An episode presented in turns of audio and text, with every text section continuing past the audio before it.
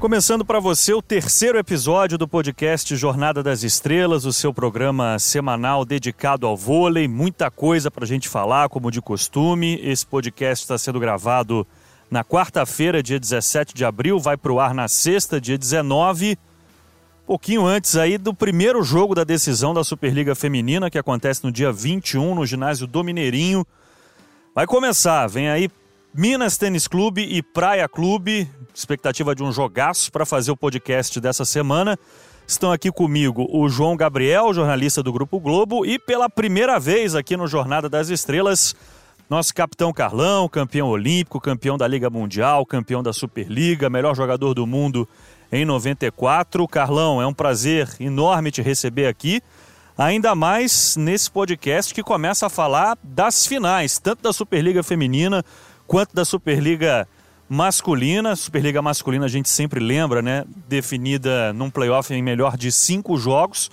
Já a Superliga feminina, melhor de três partidas. E aí, Carlão, tuas expectativas? Minas e Praia, as duas melhores equipes da fase de classificação, fazendo uma belíssima temporada e chegando para decidir. Um grande abraço para você, capitão. Abração, Bruno, João Gabriel, prazer estar com vocês aqui, né? Batendo um papo sobre voleibol, que é o que a gente realmente ama, curte fazer, né? E uma expectativa grande, né? Essa final inédita. Mas ao mesmo tempo foram as duas equipes, né, que durante toda a fase regular, né, demonstraram maior equilíbrio, fizeram investimento, né? O Praia já vem fazendo isso pelo menos há seis temporadas, né, buscando é, melhorar a cada ano, trazendo, investindo em estrangeiras, mudando a equipe, é, mudando o técnico. E o Minas, é, acredito que vai entrar, né? Tem o peso da camisa. Né, eu acho que o Minas, é, no feminino, a cada ano vem se reinventando. Né, jogadoras, principalmente, que chamaram muita atenção, né? Até pelo fator idade, estarem jogando tá jogando tão bem como a Carol Gataz, né, que é uma líder dentro da quadra. É, eu acho que a chegada também da Natália né, deu, um, deu muita moral para a equipe do Minas é, e, e, o italiano, né, o Lavarini, né, que é um diferencial no banco.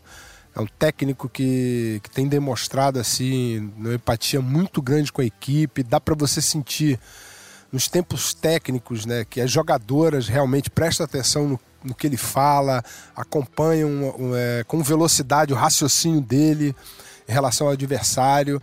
É, e é um cara, um cara assim, até certo ponto relaxado né, na forma de dirigir. Que fez um bem danado pro nosso voleibol, né? A presença do Lavarini aqui. João Gabriel já teve conosco. Aliás, parabéns, hein? Você disse aqui que o Taubaté ia eliminar o Cruzeiro e o Taubaté passou pelo multicampeão, então... Eu avisei, Naubé me criticou, Exatamente, você não muretou não muretei, e cravou. cravei. Exatamente. Então não admito menos do que quem vai ganhar a Superliga Feminina e em quantos Eita, jogos vai ser decidido o confronto, já me João. complica, aí você já me complica. Mas, mais uma vez, um prazer estar aqui, meus amigos, ainda mais na presença... É, na estreia do Carlão, é, é sempre um, um, prazer conviver com, com um ídolo nosso. Mas é uma final, falando da final da, da, da Superliga Feminina, é uma final inédita, mas como o Carlão disse, eram os times que a gente esperava que estivessem lá, né? Porque são os dois times que durante toda a temporada é, é, tiveram as melhores exibições, tiveram na, na, ali na frente o tempo todo, principalmente o Minas, né? O Praia deu uma patinada ali no início, mas nada muito grave, estava sempre entre os, entre os líderes. Esse é um jogo um pouquinho mais complicado de cravar, Bruno, mas eu, eu ainda aposto no Minas. Aposta no Minas, o João Gabriel. E para a gente falar um pouco mais dessa decisão, né? Primeiro jogo no Mineirinho, dia 21, depois o confronto vai na outra sexta-feira, né? Para o Sabiazinho, onde foi a final do ano passado, e se necessário o jogo 3 no Mineirinho. E aí o fator casa, ele conta? Porque teoricamente são ginásios neutros, né?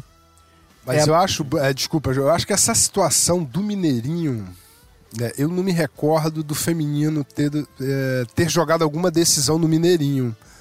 Né? Jogou, é um mas sem o Minas. Jogou, mas sem, é, Osasco e Rio. Osasco e Rio. E, e, realmente o ginásio do Mineirinho, né, em função, obviamente, que o Minas vai treinar lá, né, mas em função da maior dimensão, né, enfim, eu acho que isso às vezes pode contar um pouco né? Porque o Minas é, sempre tem feito grandes partidas, mas na arena do Minas, que é uma arena pequena, a torcida comparece em peso. Já o Praia não, o Praia já decidiu né, um campeonato no Sabiazinho. E inclusive adiantou a sua preparação, né? O Praia começou a treinar já no Sabiazinho para já se ambientar com essas dimensões maiores, né, dos dois ginásios. Dia 21 Mineirinho, dia 26, né, pra gente pontuar legal, né, até porque o podcast fica disponível, a gente não sabe quando é que você está acompanhando a gente, então 21 Mineirinho, 26 Sabiazinho, uma sexta-feira, né, o jogo 2 acontecendo em Uberlândia. Fica essa dúvida, né? Será que o fator casa ainda vai ser um fator decisivo, né? E a gente pode também fazer aqui aquela comparação que a gente fez até para o masculino, né? No primeiro episódio aqui do, do Jornada das Estrelas, a gente começar a falar de posição por posição, começando pelas levantadoras, né? Macris ou Lloyd, se vocês pudessem escolher uma só, quem vocês escolheriam? Eu escolheria a Macris. Levando em consideração a temporada. A temporada. A Macris. A Macris fez uma temporada espetacular. É, é talvez a, a, melhor jogadora da competição. É, o Minas vive a fase que vive muito por conta da Macris. Na minha opinião, Macris. Embora a Lloyd tenha melhorado muito Eu, nos playoffs, né, é, Essa é uma situação, né? O, o, americano, né? Enfim, até por cultura mesmo do esporte deles, e, tanto no masculino como no feminino, eles estão acostumados a esse tipo de situação. Né? São jogadores muito pragmáticos. A Lloyd deu realmente uma melhorada. É, a Macris, obviamente, né? como vocês frisaram, né? talvez seja a melhor jogadora do campeonato, é, MVP, mas é, a gente tem que ver como ela vai se comportar na final. Né? Isso pesa bastante. É óbvio que a cada temporada, a cada partida, né, cada decisão, a Macris né, vem se incorporando como jogadora, como líder, né, porque um, um, levantador, uma levantadora, ela precisa saber liderar a equipe né, nos melhores momentos. E até nos, nos dois jogos né, do Minas contra o Osasco, em alguns momentos eu senti que a Macris não esteve tão bem né, ela perdeu um pouquinho né, daquela pontualidade dela, enfim, sem deixar, obviamente, fazer jogadas extraordinárias. É, ela é uma levantadora muito voluntariosa. Ela não tem medo de arriscar, né? Ela não tem medo de arriscar. E uma coisa importante, o Lavarini consegue dominar ela dentro da quadra. Eu acho isso muito bacana. Sim, ela é, acho que vive a melhor fase da carreira dela. Ela realmente às vezes ela, ela às vezes ela exagera demais na tentativa de fazer alguma coisa diferente para surpreender o adversário, né? Eu acho que talvez seja isso que tenha acontecido um pouco contra contra o Osasco nos momentos mais complicados. E principalmente o entrosamento dela com a Carol, né, que na primeira partida fluiu muito bem, na segunda, né, no José Liberati, ela teve dificuldade nessa primeira bola. E talvez isso tenha incomodado um pouco a Macris durante a partida. Já que você falou de central, Carlão, dupla de centrais. Carol Gataz ou Fabiana, Mara ou Carol. Eu ficaria com Carol Gataz e Carol. E vocês? Eu ficaria com Carol Gataz e Carol também, acho que Acho que a Carol mais pelos números também, né? Como ela tá bem no bloqueio, né? Uma bloqueadora muito efetiva. E a Carol Gataz pela temporada, né? Pelo conjunto da obra. A temporada dela é espetacular, assim como a da Macris, elas encaixam muito bem o jogo. E como você falou, a Carol é muito efetiva, é muito eficiente, ela é uma jogadora muito regular. Uma, ela tá sempre ali aparecendo com bons números. Às vezes ela não é tão brilhante em alguns momentos, mas ela, em, em, ela é muito eficiente em quase todos os jogos da temporada, ela foi muito bem. É, e, eu acho assim, a, a, Mara, né? Não vou dizer que tomou a posição da Miami, né? Porque ela teve um problema físico, enfim, e ficou de fora, mas a Mara veio muito bem. Eu acho que ela é uma jogadora agressiva, mas ela está um pouco abaixo dessas duas jogadoras aí. Né? Acho que ela é muito voluntariosa, né? É... é... é... muito na vontade, muito é, ela, ela, entrar e tentar mudar alguma coisa, ela é mas... é corajosa, corajosa ela parte para cima, ela ataca muito bem, a bola de tempo dela é muito antecipada, é uma jogadora muito forte, saca muito bem. Mas eu tô com vocês. Eu acho que eu gosto muito da Carol do Praia. É uma jogadora quando ela chega inteira no bloqueio. De todas essas é que bloqueia melhor. Não que a Mara não bloqueie bem, mas eu acho que a Carol não em relação só aos números, né? Mas ela bloqueia muito bem. Ela tem um tempo de bloqueio, time de bloqueio dela É difícil o atacante ir para cima dela quando ela está chegando inteira. Ela saca muito bem, mas talvez é, no geral, na regularidade, a Carol Gattai supere ela. Né? É uma joga... Eu acho que isso é muito importante no voleibol. Não adianta você fazer uma partida 100%, 200% e depois você cair para 40%. É, eu acho que o mais importante, a consciência do atleta, não é só no voleibol, no esporte, é você conseguir manter uma regularidade constante. E aí, da dupla de centrais, a gente passa para a dupla de ponteiras, Natália ou Garay e Gabi ou Michele. Eu ficaria com Natália e Gabi, ficaria com a dupla do Minas. Eu acho que pela temporada eu talvez escolhesse Garay e Gabi. Acho que a Garay desde o início foi melhor pro Praia. A Natália demorou um pouquinho a pegar o ritmo depois que ela voltou, voltou da seleção. Eu acho que eu escolheria. Acho não, eu escolheria Garay e Gabi, mas sem tirar os méritos da Natália, que. O que mostra o equilíbrio dessa final, né? Mais uma vez a gente escolhendo uma jogadora de cada, cada equipe, né, Carlão? Eu também, eu acho assim, eu acho a Garay, né, a Natália, é mais forte fisicamente que ela, né, bate bolas muito rápidas, nas pontas também é uma excelente opção do fundo de quadra, mas sofre um pouco mais no passe. Eu acho que a Garay é mais regular, teve aí um problema físico, enfim, mas sem dúvida nenhuma vai ser uma disputa é, fortíssima, né? Eu acho que Gabi, Garay, Natália né, estão no mesmo patamar, inclusive vai ser uma briga né, ferrenha na seleção brasileira. São as três melhores São ponteiras as... da, da, seleção brasileira. É, o Zé, acho que está muito bem servido né, nesse quesito. Eu acho que a Natália cresceu muito jogando no exterior. Essa é uma experiência que eu acho que todo atleta deveria passar, porque você realmente é cobrado como estrangeiro né, e você tem que render cada partida, cada jogo. E lá você tem scout, tem tudo, não? Que no Brasil também funciona da mesma maneira e é fácil de você acompanhar da mídia especializada, né, tirar né, de você o máximo. E uma cobrança, né? Isso faz parte da vida do atleta. E ela se impôs, né? Ela, hoje ela é uma jogadora muito mais completa, ela consegue se impor, ela sabe é, é, o, o valor dela em quadra, a, a, obrigação que ela tem em quadra. Acho que é uma jogadora, como você falou, depois que ela voltou da Turquia, apesar dos problemas físicos que ela teve por lá, é uma jogadora hoje muito mais completa, né? Para as bolas de definição, meus amigos, Bruno Honório ou Nicole Fawcett? Eu fico com a americana. Eu fico com a americana também, apesar da temporada da Bruno Honório, que também foi muito bem. Muito regular Mas no a saque, né? é, A americana é mais regular, até mesmo no ataque eu acho ela mais regular que a Bruna. A Bruna em alguns momentos... Oscila um pouco. Oscila, oscila se perde, é, perde a confiança, começa... É, ela tem um golpe muito bom na paralela, mas a bola às vezes sai um pouco curta e ela quer definir de qualquer maneira eu acho que a americana ela é, é, um pouco mais técnica, é, não, não só técnica, ela é muito forte né, fisicamente no ataque, a altura dela pesa bastante, o saque dela pode definir a partida se ela tiver no dia dela. E para a gente fechar, já que fomos unânimes aqui escolhendo a Fawcett, as líberos, Leia ou Suelen? Vou ficar com a Leia. Gosto mais da Leia, acho mais, mais regular. Repetindo a palavra, né? eu, eu acho que eu fico com a Leia também. A Sueli melhorou muito de, um, de umas temporadas para cá, tanto que chegou à seleção. Mas eu, eu fico com a Leia. É, o fato, eu acho que a Sueli, até o fato mesmo dela ter dado uma emagrecida, né? Hoje ela está mais ágil, ela chega em muitas bolas, né? Mas sem dúvida nenhuma, eu acho que a, a Leia está mais preparada para esse momento. É uma jogadora que tem ajudado bastante o Minas, né? Eu acho que cresceu também. A passagem dela pela seleção brasileira deu mais confiança para ela. É, ficaria também com a Leia.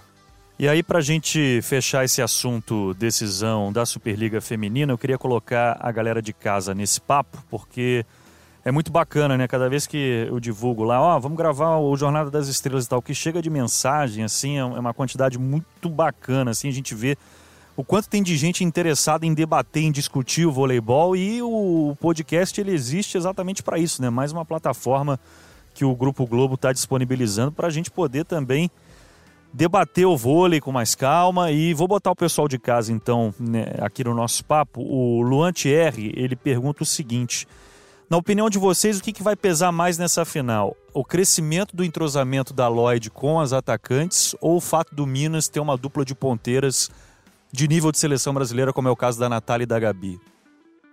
Eu acho que a Lloyd chegou a um momento muito. Tá, é, evoluiu muito da temporada, né? Durante a temporada, conseguiu um entrosamento muito melhor.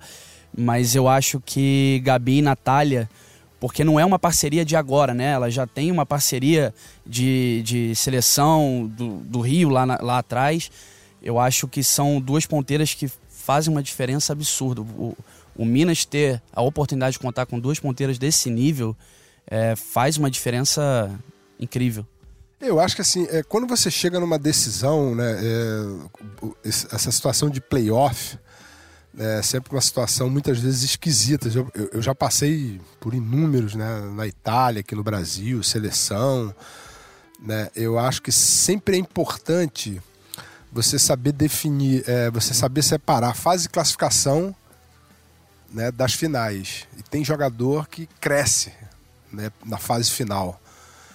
Então é, fica difícil até você né, buscar aí, apesar do Minas, né, teoricamente, ter vencido mais o Praia, né, o Minas ter feito uma temporada mais regular que o Praia, mas eu, é, é esse entrosamento que eu acho fundamental. Né, se a Lloyd acertar essa primeira bola com a Fabiana, que eu acho que era a bola que estava mais complicada dela acertar, né? Se entrar essa bola com a Fabizona, se a Lloyd é uma jogadora fisicamente, ela salta mais que a Macris, ela tem um potencial de bloqueio maior que a Macris.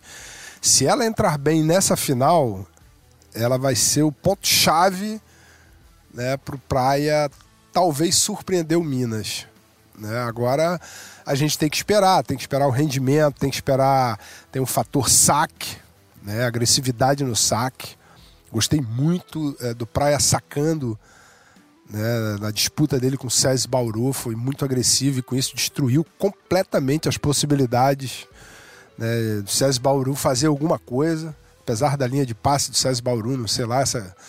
Né, não estou fazendo a não crítica. essa maravilha toda, essa né? maravilha, mas, mas, Tem mérito do Praia nisso aí, mérito, com certeza. Praia saca certeza. muito, né? Bom, é, fazer um convite para você que está nos acompanhando aqui nesse podcast, que eu repito, está sendo gravado na quarta-feira, dia 17, vai para o ar na sexta, dia 19, para você acessar o globesport.com/barra vôlei e montar a sua seleção da Superliga, tanto da Superliga feminina quanto da Superliga masculina. O Rodrigo Targini, por exemplo, já fez isso e mandou uma seleção muito bacana aqui para mim. Olha a seleção que ele montou, gente. Macris, Hooker, Carol Gataz, Thaisa, Fernanda Garay, Natália e Natinha com o Lavarini como técnico. Uma bela seleção, bela né? Bela de uma seleção, daria trabalho. Vamos falar agora então da final da Superliga Masculina. Final paulista, né? SESI e Taubaté. Que, que, a gente pode esperar? Vocês acham que tivemos alguma surpresa aí já nas semifinais, hein? O João Gabriel que apostou no Taubaté desde o início, hein? Eu avisei. Eu odeio dizer isso, mas eu avisei. Não, mas é mais uma final inédita, né? É, SESI e Taubaté, eu acho que isso para a Superliga é, é ótimo ter uma, uma mudança né, de áreas, né, renovação. É, não que eu esperasse que o Cruzeiro fosse perder em, em três jogos, não. Eu pensei que fosse ser um pouquinho mais complicado. Mas o Taubaté vem numa, numa, numa evolução. O Renan conseguiu acertar algumas coisas dentro do time. É, é um time que vai dar muito trabalho para o SESI, que tem a campanha mais regular da temporada, né?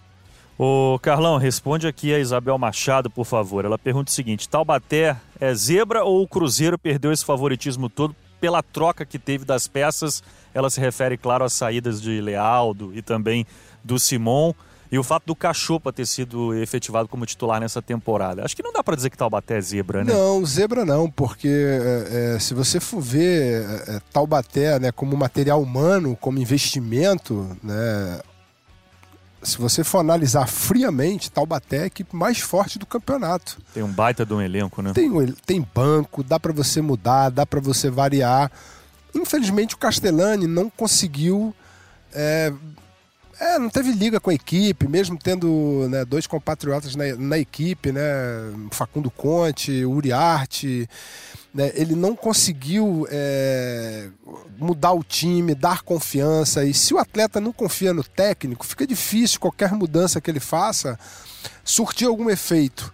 Né? E isso poderia também ter acontecido. A gente sabe que você contratar um técnico, né, como foi o caso do Renan, Primeiro foi o Navarras, né? Que assumiu ali, mas disse que não queria de jeito nenhum. Eu já conheço o Navarras há dele, né? muitos né? anos. E, e, foi um cara que sempre procurou fazer grandes times.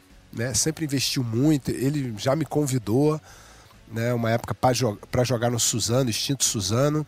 E sempre foi um cara que gastou muito. Ele sempre quis fazer equipes muito fortes. E esse time de Taubaté, ele veio num crescente, os investimentos veio acontecendo né, a prefeitura acreditou, a cidade né, conseguiu é, chegar junto da equipe. O que estava faltando realmente era aquela confiança, né? E o técnico, eu não falo nem definir, porque muita gente fala, ah, definiu a equipe titular. Mas com as peças que Taubaté tem e as possibilidades de mudança, né, você tem o Apuba, que é um oposto jovem, muito forte, é um cara que pode entrar e definir um set. Né? Você tem aquela mudança que o Renan fez é, com dificuldade no passe, ele colocou um ponteiro passador a mais que funcionou também Jogou como com três ponteiros, é né? Craque de bola. deslocou o Facundo para a saída, né? E você manter um Facundo Conte, que eu acho ele craque de bola. Muito, muito o cara bom é jogador. muito craque. Muito bom e jogador. o cara ficar no banco uhum. a temporada inteira foi um desperdício muito grande. E o Renan conseguiu usar ele muito bem, ele troca, o Douglas teve aquele problema físico, voltou, entrou, enfim, eu nunca achei Taubaté, até em papos que eu tive com, com alguns amigos, né? Tá até me surpreendendo com o resultado de Taubaté se complicando com equipes. Acho que a zebra era essa, mas, né? Essa era a zebra. A zebra Taubaté era se complicar, se né? Complicar. É, e adorei essa final, né? Não torço contra o Cruzeiro, não torço contra ninguém, mas nem a favor. Mas eu acho que é importante para o público do voleibol né, ter essa alternância de forças.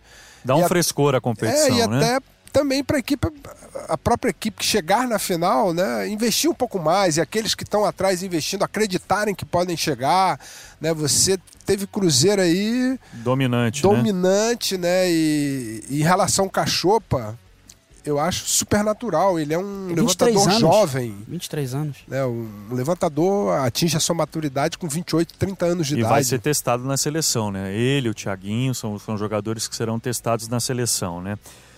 É, queria perguntar o seguinte para vocês: as duas semifinais nós tivemos três jogos a zero, né? Agora acho que é muito difícil a gente apostar que essa final vai ser decidida em três jogos, né? E lembrar também para quem nos acompanha que a partir do jogo 3 o confronto vai para Suzano, né? O SESI joga a primeira na Vila Leopoldina, Taubaté faz o jogo 2 no Abaeté e a partir do jogo 3 a Arena de Suzano vai receber os jogos da decisão. Acho muito difícil arriscar um, um 3 a 0 né? Apesar das duas semifinais terem sido definidas em três jogos a zero. A gente tem um SESI muito organizado, como é característica das equipes do Rubinho. Uma equipe que pela Superliga não perde desde dezembro, teve duas derrotas apenas. Isso, isso é um dado muito impactante, né? Você pensar que o SESI chega a uma final tendo perdido duas partidas, uma para Taubaté e uma para o Sesc Rio. Foram duas derrotas em sequência no primeiro turno da competição. E um Taubaté com todos esses predicados que a gente vem falando, um time que ganha muito moral por ter eliminado o Cruzeiro da forma como eliminou, ganhando dois jogos na casa do Cruzeiro e com o Renan definindo sim um time titular e com essas alternativas, né? Talvez aí esteja o grande diferencial, né? Talvez Taubaté tenha um pouco mais de opção para mudar a história de uma partida que o SESI. Agora o SESI tem uma organização impressionante e acho que dois opostos que estão num nível acima dos opostos de Taubaté. Eu ainda vejo um Vissoto irregular, um Abuba que jogou menos que o Franco durante a temporada. Aliás, essa é até uma pergunta aqui do Renan Berger, né, sobre a questão dos opostos, se, a, se o SESI está um pouco acima. E aí queria ouvir um pouco vocês sobre, sobre tudo isso aí. Eu acho que o Taubaté chega com ânimo muito bom, né? Porque tinha aquele fantasma do ano passado que quando também tinha vencido os dois primeiros jogos e levou a virada do Cruzeiro. Conseguir chegar à decisão, derrubando o maior vencedor da história da Superliga masculina, é, é, dá um moral, dá uma confiança muito grande, né?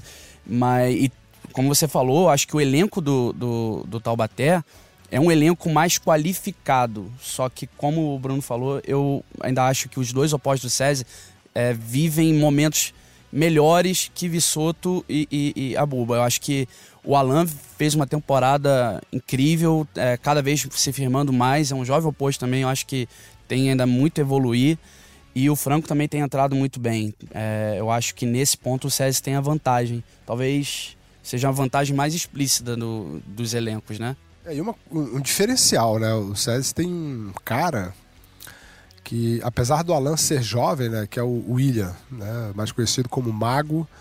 Né? O cara joga com muita facilidade, ele sabe alternar, ele sabe quando né, o atleta dele não tá, o atacante dele não está na partida, ele aos poucos vai colocando. Ele fez isso, por exemplo, na primeira partida SESI e Sesc Rio de Janeiro, lá em São Paulo. O Alan não começou bem, ele foi segurando, aos poucos foi colocando o Alan, o Alan acabou como o maior pontuador da partida junto com o Gustavão, que é outro que está jogando uma Superliga, fez agora né, contra o SESI duas partidas extraordinárias, são contra dois centrais, oh, desculpa, contra o SESC, são dois centrais, ele e o Éder, dois centrais muito fortes, que sacam muito bem, apesar do Gustavão não sacar o viagem, mas é um cara de 2 metros e 15, que incomoda bastante no chapado, o Éder é, para mim é um troglodita, o cara é muito forte, desculpa a palavra, né? Mas o cara entra pesado demais, né? No saque. Eles têm talvez, né? Talvez não, quase certo a melhor linha de passe da Superliga. Né? Talvez o Rubinho tenha um pouco menos de opção de mudança, mas são mudanças pontuais. E é um time que está tão redondo, né, Carlão? Talvez ele, ele nem precise mudar as peças, né? É, que são, mas são mudanças pontuais que ele que ele está conseguindo fazer que funciona muito bem, porque o importante é ele conseguir fazer com que a bola chegue na mão do William, né? Mesmo que seja um passe B, o William arrisca bastante a primeira bola e uma coisa interessante, o SESI erra muito pouco. Né? Isso vem chamando muita atenção. Pouquíssimos erros para o adversário. E isso é uma coisa que conta bastante, né? Em momentos decisivos da partida, pontinho a mais, final de sete ali que vai definir no limite, né? Então, se tal bater não se preocupar, né, em errar pouco saque, né, em agredir um pouco mais, fazer o, o SESI jogar, Taubaté vai ter problema em relação a isso. Primeiro capítulo dessa história no dia 23, terça-feira, nove e meia da noite, no ginásio do SESI, na Vila Leopoldina. Vamos falar de Superliga B agora, João. Valinhos conquistando a Superliga B feminina e um grande jogo, a decisão contra o Flamengo, 3 sets a 2. Valinhos abriu 2 a 0, o Flamengo conseguiu empatar e o Valinhos foi a melhor equipe da primeira fase, né? Superando inclusive o Flamengo mais uma vez. Eu esperava até uma vitória um pouco mais tranquila do Valinhos. Acho que o Flamengo me surpreendeu nessa final. João. Era exatamente o que eu ia falar. O Flamengo tem jogadoras muito jovens, né? Eram jogadoras que não estavam tanto no, no mercado principal da, da, do vôlei nacional. Valinhos é um time que já disputou a Superliga, tem alguns nomes um pouco mais conhecidos. Eu esperava um jogo um pouco mais tranquilo para Valinhos. Mas o Flamengo conseguiu se impor, conseguiu levar dificuldade ao time de, ao time de São Paulo. É, voltando assim, é que bom ter o Flamengo e ter Valinhos de volta, né? É, é, a Superliga são dois times, é, o Flamengo levando o poder da camisa, o poder da tradição do futebol para o vôlei e também, lá, lembrando lá de trás o título que o Flamengo conquistou na Superliga, é muito bom tê-los de volta. E Carlão, na versão masculina, deu Botafogo 3 a 1 sobre Blumenau. Estivemos juntos com uma grande performance do interminável Lorena, 40 anos de idade, ainda jogando muito voleibol, se emocionando na entrevista que ele deu para Karen Duarte na transmissão do Sport TV 2, dizendo que equipes da elite não abriram as portas para ele, que o Botafogo o acolheu e que ele tinha dito à diretoria: não, eu vou ajudar esse time a subir sim. E não só subiu, e subiu como campeão da competição. Ah, sem dúvida nenhuma, foi na final ali, né? Não só na final, né? A própria semifinal foi uma apresentação de gala do Lorena, né? Você vê um cara de 40 anos jogando. Aliás, essa Superliga está né, nos surpreendendo em relação a isso, né? A que ponto o atleta está chegando, né? Você vê uma Valeuska jogando 39 anos, Carol Gataz, Skovronska mesmo, não é nenhuma jovem jogadora, né? Com muita experiência e isso né, nos deixa satisfeito também, porque para você chegar a esse nível de exigência né, você, tá, você obviamente sabe que o atleta está se cuidando muito, está se preservando, né, a prevenção, né, a ciência do esporte a cada ano se supera em relação a isso. E a gente fica muito feliz, né? E sem dúvida nenhuma, ver o Botafogo voltando, né? Eu, assim, a única tristeza foi, de repente, não ter visto, né? O Bebeto ali na arquibancada, curtindo, né? Porque, pô, lembro até hoje Bebeto me dirigindo na Itália, né? Ele só falava no Botafogo, sempre foi a paixão maior dele, né? Talvez até muito mais que o vôlei em si, né? O Bebeto é, tinha um Botafogo no coração e ele não teve essa oportunidade de ver né, o Botafogo subir de novo. Ele que defendeu a camisa do Botafogo. Enfim. E olha que desde 2016 né, o Botafogo estava tentando esse acesso, é, inclusive né, ele mesmo, B. Né? Ele mesmo deu muita força né, com a, com, a, participação do Jorge, Jorge Barros, Jorjão fazendo um trabalho lá. O Bebeto apoiou bastante os esportes olímpicos, mas isso faz parte da vida, né? E sem dúvida nenhuma né, ver um Botafogo, ver um Flamengo, um Fluminense, um Corinthians. Eu acho que o voleibol, o Cruzeiro, o voleibol só tem a ganhar com isso, né, porque você vai trazendo torcidas, pessoas apaixonadas. Eu vi vários comentários no Twitter, né? Obviamente que o time de futebol não está indo muito bem, mas a galera, pô, tá curtindo o, pra caramba. O Botafogo tem muita tradição também no vôlei, né? Foi muito é, campeão nos anos 70. Foi, foram quatro, quatro títulos. títulos é, é. é, um time de tradição também nas quadras. Então é, é o retorno de um, de um antigo gigante no vôlei, no vôlei nacional, né? O projeto, né? Dando projeto. certo, pô, assim, pô, vi meus apesar de eu ser flamenguista, meus filhos são botafoguenses, né? E, pô, meu filho curtiu pra caramba, postou um monte de coisa, né? Muito legal. É muito bacana. E se a gente fala do Lorena com 40 anos, o que dizer do Ricardo, em 44 anos e campeão brasileiro de vôlei de praia pela sétima vez nessa parceria com Álvaro Filho, Álvaro que será o novo parceiro do Alisson, Alisson que ganhou a etapa de João Pessoa atuando ao lado do Oscar Grande Ricardo, em 44 anos e conquistando pela sétima vez o título brasileiro do voleibol de praia.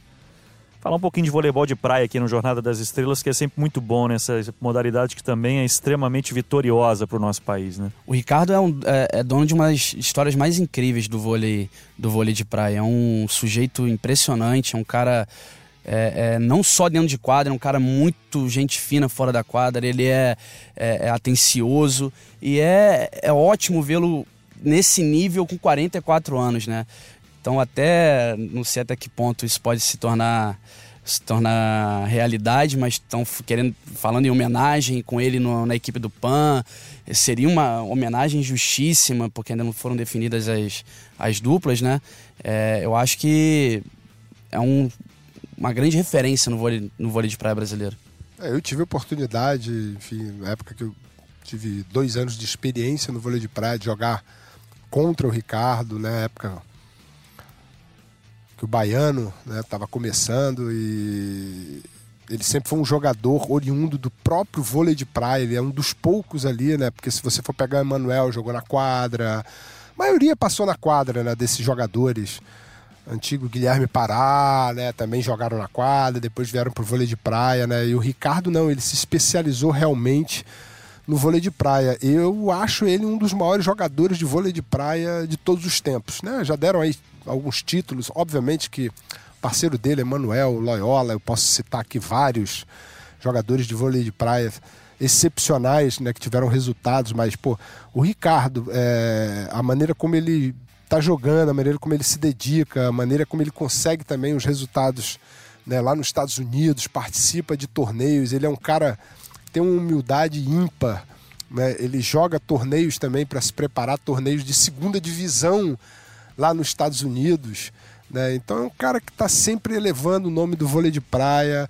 Eu conheço o Ricardo pessoalmente, assim, um cara extraordinário, um cara sempre muito ponderado, um cara que sempre é, procura manter o equilíbrio à frente de qualquer outra situação.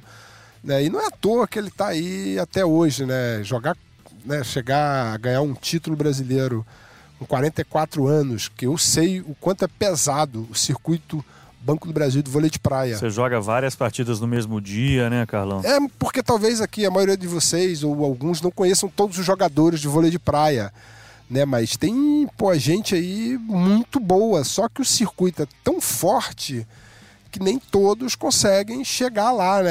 É, é uma dificuldade muito grande, uma coisa assim também que eu achei muito bacana. Ele cedeu o parceiro dele, o respeito né, que o Alisson teve ligando para ele. Fazendo uma consulta ao Ricardo, né? O Ricardo também entendendo o momento do Álvaro. Isso né? não é muito comum no vôlei de praia, né? Normalmente esses acertos são feitos de outra forma, A né? gente sabe como é não, que é. Né, não estou aqui fazendo nenhuma crítica, sim, sim. mas pô, eu achei muito bacana essa situação. Sim, sem dúvida. Queria dar os parabéns também para o Alisson por ter respeitado, né? Um dos maiores jogadores e um cara que tem uma história. E espero que realmente façam essa homenagem para ele, né? Seria incrível, seria incrível e é, o PAN não é tão visto como um campeonato tão forte para essas duplas, né?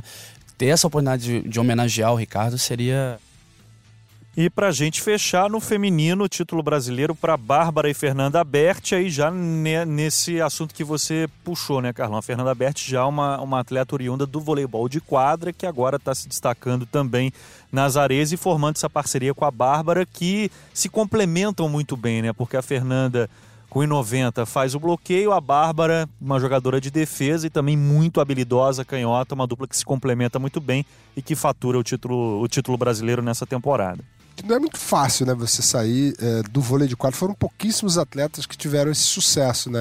Acho que talvez o maior deles foi o Kirali, né, que profissionalmente, talvez poucas pessoas saibam que o Kirali, né, profissionalmente só jogou é, duas temporadas na Itália, né, em alto nível na quadra. Depois ele parou de novo, voltou para a VP. Antes era só universitário. Só explicando a VP, o circuito, é o circuito americano, americano, de voleibol de, de, praia. De praia né? Então é, o Kira ele jogou só duas temporadas em Ravenna, na época que eu jogava lá. É, é, muito difícil você fazer essa migração, né? São esportes que só tem uma bola e a rede parecido, o resto é tudo diferente. É o sol, é a areia que dificulta, é o vento. Quando eu joguei, assim, a maior dificuldade foi o vento. Eu acho que a Fernanda Berti está se adaptando muito bem. E as duas né, acreditaram na parceria. Belo trabalho do Rico de Freitas, o, filho do Bebeto, filho né, do Bebeto, citado. Né, o Ricardo é um cara assim, pô, que faz um trabalho e pelo que eu conheço até da própria Bárbara, né, é uma jogadora muito perfeccionista, né? O Bebeto sempre me falava isso. Né, que ela treina muito, que ela, ela repete todos os movimentos, a exaustão, até em função da altura dela, Sim, né? É uma jogadora uma coisa alta. que seria parecida com a Shelda. Sim. Né? Só que a Shelda é destra, a Bárbara canhota, mas eu, eu, vi essa, essa final dela, né? Thalita e Tayane, as duas, né? Que é uma dupla muito forte também. também defende, pô, ela e a, ela e a Bárbara defendendo uma coisa assim extraordinária, né? E foi um jogaço. E a gente só tem a torcer, né? Eu espero que, mesmo com os problemas físicos que a Fernanda Berti teve, né? ela se recuperou, mas eu tô vendo nas duas aí, né?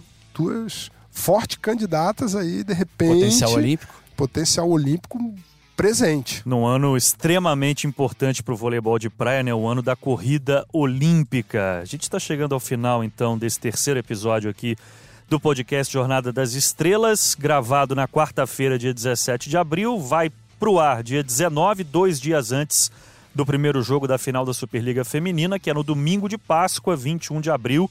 E aí convidar você que nos acompanha, tem um aquecimento muito bacana no Globoesporte.com a partir de 10 da manhã, de 10 da manhã até 10 e 25 mais ou menos o aquecimento no Globoesporte.com e às 10 e meia da manhã começando a transmissão da final no Sport TV 2. Diga, Carlão. Eu tenho curiosidade aqui de perguntar. Eu fui atleta, isso aconteceu muito comigo, mas a curiosidade de perguntar para vocês dois que são repórteres. O que, que vocês acham né, dessa coisa do mercado maluco que acontece, essas. Eu queria saber a opinião de vocês, sinceramente. Da questão do, da, das contratações das, com o campeonato em andamento. E o que eu recebi de pergunta foi ótimo. Eu queria saber de vocês dois, porque isso aconteceu comigo, sinceramente né, aconteceu um caso, eu contei isso no ar, né? Falei isso uma vez, até na transmissão, que eu jogava no Minas e me convidaram antes do campeonato começar. Me ofereceram um contrato, tudo, grana antecipada, eu não aceitei. Eu queria saber da Eu acho que a gente pode fazer um podcast inteiro, inteiro sobre esse disso. tema, Carlão né, João? Pra gente Exatamente. também não se comprometer aqui, porque é. a gente vai ter que pensar um pouquinho antes de responder. É complicado tá? falar qualquer coisa desse nível. Cenas do, dos próximos capítulos aqui no Jornada das Estrelas e convidar mais uma vez a galera de casa, globesport.com.br vôlei, para montar a seleção dos sonhos da Superliga Feminina e da Superliga Masculina. Carlão, prazer te receber. Vamos fazer um podcast sobre esse assunto. Eu, eu, eu acho interessante, acho interessante. Obrigado pela tua presença, viu? Oh, prazer, Bruno. Falar sobre voleibol é minha paixão. João Gabriel, nosso palpiteiro de plantão, o cara que cravou a classificação do Taubaté. Não lembra muito disso, porque para final é um pouco mais complicado. Obrigado, viu, João? Eu que agradeço, um prazer incrível. Galera que mandou mensagem lá via Twitter, agradeço muito. Na medida do possível, tentei aqui colocar a galera de casa no nosso papo. E até a próxima edição, então, do Jornada das Estrelas. E boa decisão aí para todo mundo, vai ser demais, né? Minas e Praia, SESI, São Paulo e Taubaté. Vamos curtir muito, que vai ser bacana demais. Até a próxima!